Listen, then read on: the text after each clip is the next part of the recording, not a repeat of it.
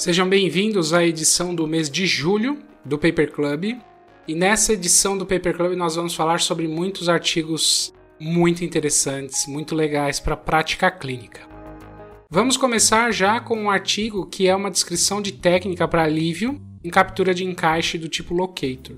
Então, os autores eles descrevem uma técnica de utilização de um cicatrizador no momento da moldagem do implante para poder criar um espaço para a captura do componente protético.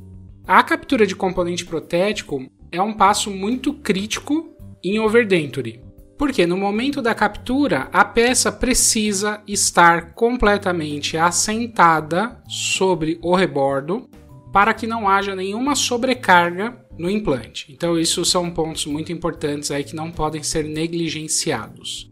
Então se você for fazer uma overdenture, você pode fazer a moldagem funcional do paciente com um cicatrizador mais alto e mais largo, já para criar uma região de área de alívio para poder fazer a captura posterior do encaixe. Essa foi mais uma edição do Paper Club.